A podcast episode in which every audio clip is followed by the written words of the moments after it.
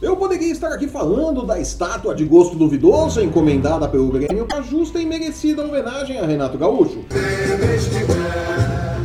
Sem esquecer que a de Cristiano Ronaldo ainda é muito, mas muito pior. Ou poderia falar do namoro de Cuca com Alexandre Pato, que está sem clube após encher o cofrinho na China e segue arrancando suspiros da cartolagem tricolor. Embora eu acredite que Cuca de Pato não é uma coisa que vai dar liga. Gente. Poderia também falar dos 5 a 0 do Palmeiras em cima do Novo Horizontino, que contou com a ajuda do VAR para a marcação de dois pênaltis a favor do Verdão, que não chamou o torneio de Paulistinha e tampouco fez escândalo nas redes sensuais, como no jogo de ida. É, estamos de olho. Do Dudu, a bola vem alta, aberta, segunda trave, Felipe Melo!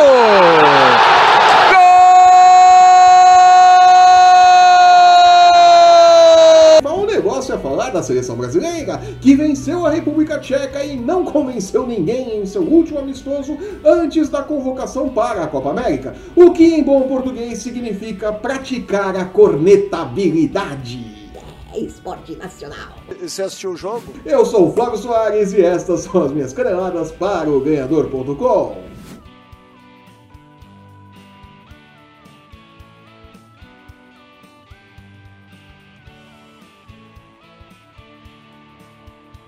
Desde a derrota por 2 a 1 para a Bélgica na Copa do Mundo da Rússia, a seleção brasileira tem ido a campo em amistosos de qualidade duvidosa e colecionando exibições meia-boca, mesmo quando vence e vou dar a explicação técnico-tática dela. No último sábado, o time não passou de um empate em 1 a 1 com a fraquíssima seleção do Panamá, que sabe-se lá como conseguiu tirar os Estados Unidos da Copa da Rússia, né? Não entendo isso até hoje.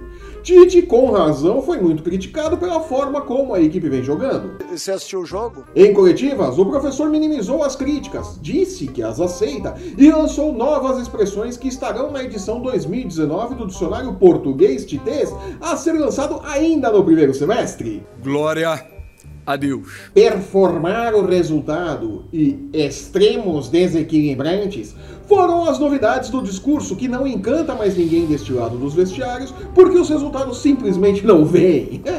não adianta, né? Até ganha, mas que desgraça que é, né? Esses jogadores externos desequilibrantes. Gente. Para o duelo da última terça-feira contra a República Tcheca, uma seleção organizadinha, mas que tomou uma traulitada de 5 a 0 da Inglaterra na última sexta-feira, dia 22, nas eliminatórias da Eurocopa, é, foi uma paulada ali, 5 na orelha. Sério? Tite mexeu no time, prometendo mais verticalidade, colocando Alan no lugar de Arthur e mandando a campo aquela que provavelmente será a defesa titular na Copa América, com Marquinhos e Thiago Silva no miolo de zaga e Alisson no gol jogadoraço. Resultado: um primeiro tempo ainda pior que os 90 minutos contra o Panamá e 1 a 0 para os tchecos após lance que contou com falhas de um irreconhecível Casemiro que por osmose deixou-se afetar pela ruindade coletiva do time e de Marquinhos que não cortou a sobra, né? A bola passa aí no meio das pernas do Marquinhos e sobra para o tcheco marcar, né? Que beleza. Ele acha que ele é bom ainda, hein? Alisson não teve culpa, não dá para Alisson fazer nada no gol, viu? Antes que venham falar, aí o Goiás não podia fazer nada ali. O professor mexeu, é, tirou o Paquetá que nada fez em 45 minutos, diferente do jogo contra o Panamá, onde ele foi bem, e colocou Everton Cebolinha na volta para o segundo tempo. O futebol continuou uma porcaria, mas a atitude dos jogadores mudou. E na base da raça, é, vai na raça, né? O Roberto Firmino se aproveitou de uma bobagem da zaga tcheca para empatar o jogo. Ufa! Mas ele era de amplitude. Mas foi somente com as entradas de Arthur, Gabriel Jesus e David Neres nos lugares de Casemiro, Coutinho e Richarlison que o time mostrou que tem cartuchos para queimar. Jesus duas vezes marcou e deu a virada ao Brasil e mostrou que é possível jogar minimamente bem desde que se façam as escolhas mais acertadas. Ele acha que ele é bom ainda, hein? O problema é que Tite parece ter aprendido muito pouco com o fracasso na Rússia. Jura? O discurso do treinador segue o mesmo e os métodos também.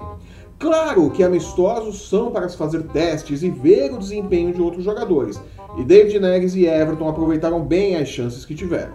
Nesse ponto, as duas partidas até tiveram algo de positivo. Fazer um jogo encruado contra a República Tcheca é até aceitável, mas atuar como o Brasil atuou contra o Panamá, não. Não dá, né? Não dá. É, no Panamá, pelo amor de Deus, né? Tá legal, já chega. Desonra, desonra pra toda a sua família. Pode anotar aí. Desonra pra tu, desonra pra tua vaca. Às portas de disputar uma Copa América em casa, o Brasil padece de novo da Neymar dependência e não mostra nada de diferente daquilo que fez na Rússia.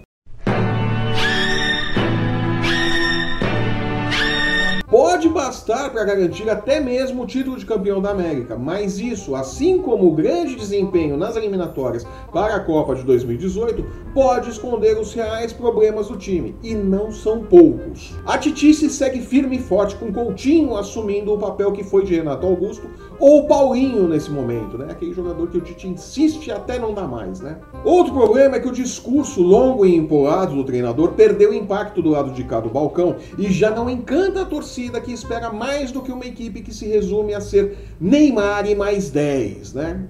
Mesmo porque há anos a seleção argentina é Messi e mais 10 e nada conquistou, né? E vamos combinar que Messi é muito melhor que Neymar, né? Neymar ainda tem que comer muito arroz e feijão para virar Messi.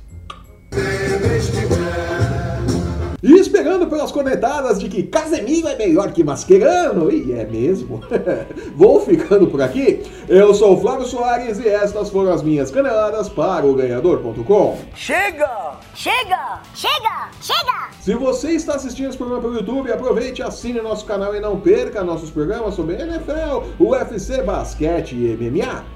Acesse o ganhador.com e não perca um lance do seu esporte preferido e os odds das casas de apostas para as principais competições esportivas do mundo e para as chances de o Palmeiras comemorar como nunca uma eventual conquista do Campeonato Paulistinha. Vamos festejar sim que eu sei. Deixe seu curtir e seu comentário e siga o ganhador no Facebook, Instagram e Twitter para não perder um lance do seu esporte favorito. Os links estão no post que acompanha este vídeo.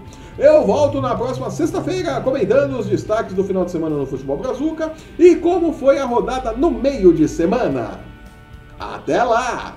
Tchau!